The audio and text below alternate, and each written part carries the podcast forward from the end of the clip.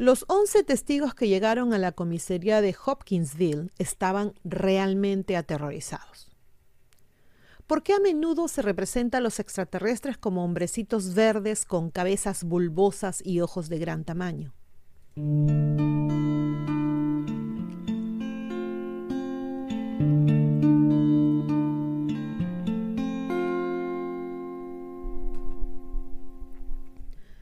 El mito empezó en parte la noche del 21 de agosto de 1955, cuando una gran familia de agricultores, los Sutton, llegaron sin aliento a la comisaría de Hopkinsville en el suroeste de Kentucky. Su historia de un aterrador asedio por parte de seres de otro mundo se convertiría en uno de los relatos más detallados y desconcertantes de un encuentro cercano extraterrestre jamás registrado, notable por la gran cantidad de testigos, esto es casi una docena de personas, la duración del encuentro, varias horas, y la proximidad entre los testigos y las criaturas, a veces solamente unos pocos metros de distancia. El incidente rápidamente se convirtió en noticia regional e incluso nacional. El presunto encuentro ocurrió en la granja de los Sutton, en la pequeña área rural de Kelly, en Kentucky, donde vivía la familia en una casa de tres habitaciones. Era una casa muy humilde, sin agua corriente, sin pintar, sin teléfono, no radio, no televisión, no libros. O sea, creo que acá estamos entendiendo que no había influencia de otros lados, ¿verdad? De todos los detalles de su historia, el aterrizaje del ovni y la aparición de pequeñas criaturas alienígenas, que es un hecho indiscutible, porque los ocho adultos y los tres niños llegaron a la comisaría de Hopkinsville alrededor de las 11 de la noche y estos estaban realmente asustados. Entonces, el, eh, policía, el jefe de policía, Russell Greenwell, lo primero que le dice a los investigadores es, esta gente no es el tipo de personas que sale corriendo, es el tipo de gente que coge sus armas y se defiende por sí mismas. Pero sin embargo estaban todas estas personas genuinamente aterrorizadas. Según los relatos facilitados a la policía, dicen que alrededor de las 7 de la noche, Billy Ray Taylor, amigo de la familia Sutton, estaba yendo a buscar agua al pozo del patio trasero cuando vio un objeto plateado muy brillante con un escape de todos los colores del arco iris. Como relató más tarde, el objeto se acercó silenciosamente a la casa, pasó a lo largo y se pasó de largo, mejor dicho, de la casa y luego se detuvo en el aire en un punto y cayó directamente al suelo. Taylor era un muchacho de 21 años, tenía su esposa de 18 y habían llegado para visitar a la familia.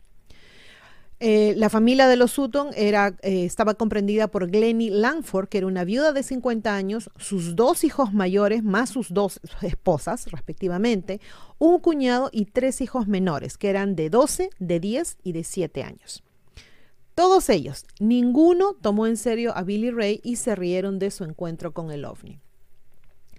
Unas horas después, alertado por los incesantes ladridos del perro, Lucky y Billy Ray fueron a la puerta trasera y vieron un extraño resplandor, en medio del cual divisaron una pequeña criatura humanoide.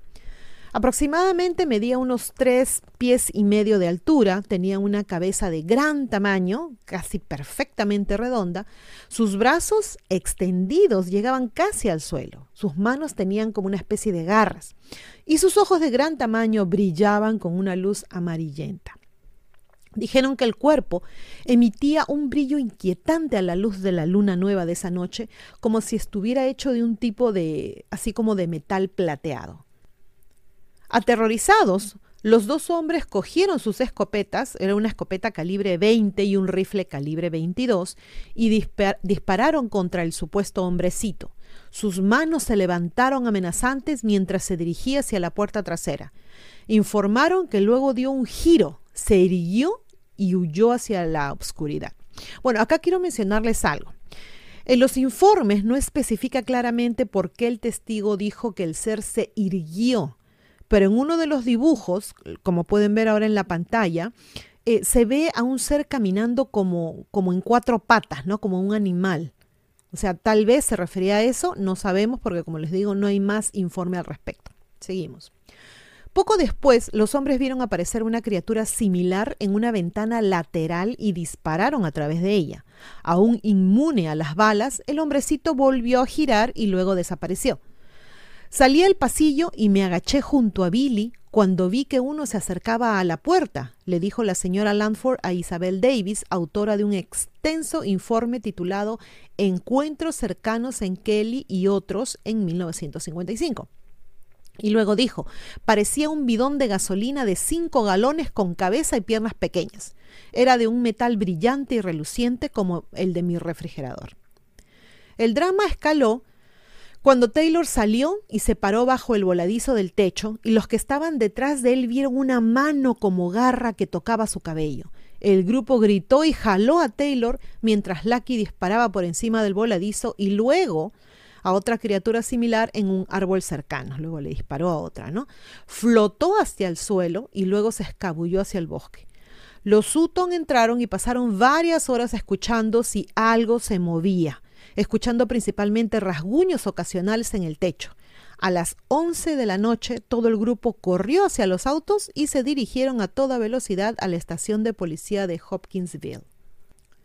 Después, de que el jefe de la policía local pidiera refuerzos, su equipo se reunió en la granja Sutton con la policía estatal, con la policía militar del cercano Fort Campbell y con un fotógrafo del Kentucky New Era.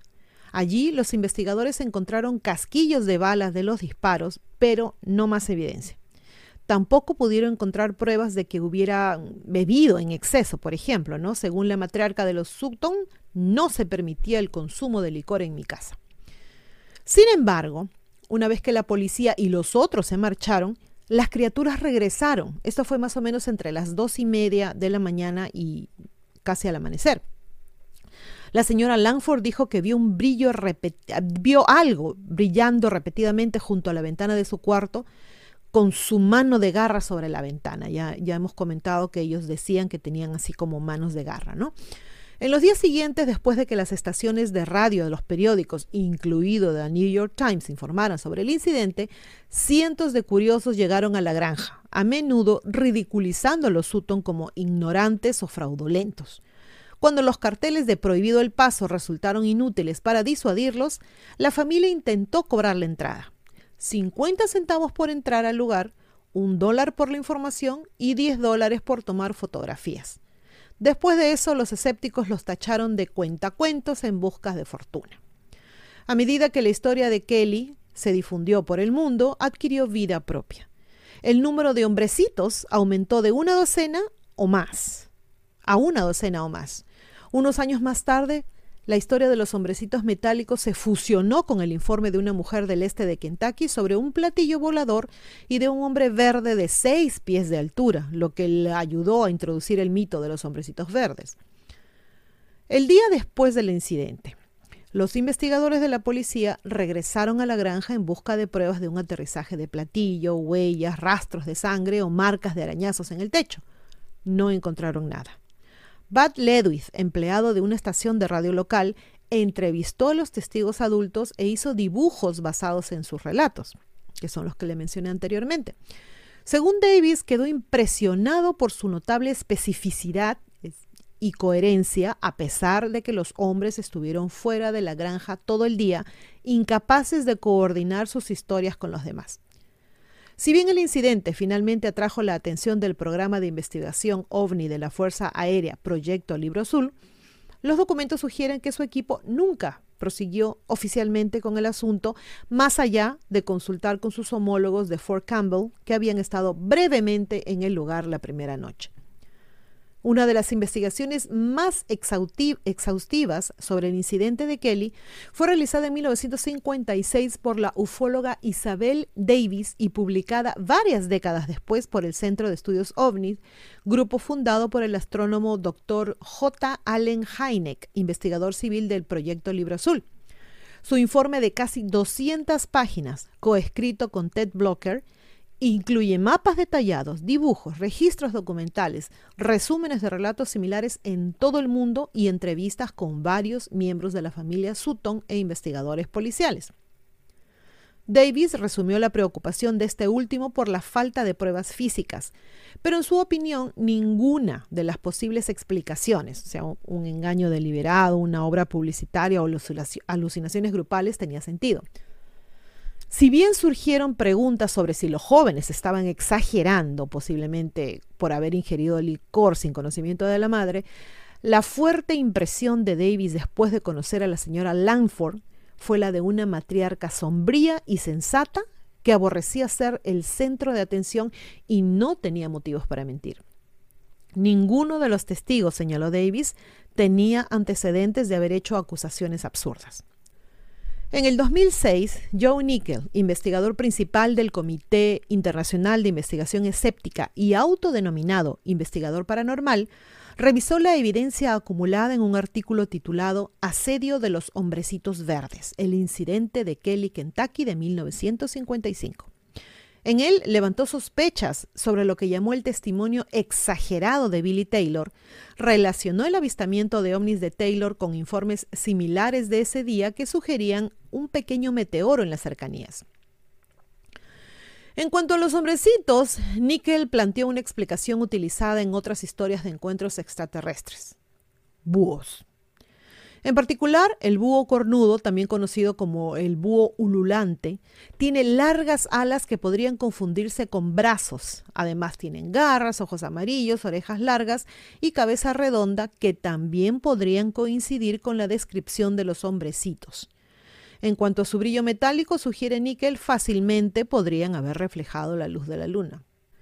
Pero si bien se sabe que los búhos ululantes están activos al anochecer y son extremadamente agresivos cuando defienden sus nidos, algunos investigadores cuestionan las caracterizaciones de esas criaturas como hostiles. Para algunos, su comportamiento esa noche en Kelly pareció ser simplemente curioso, por decirlo menos. Entonces, ¿qué piensan chicos? ¿Sucedió realmente este hecho?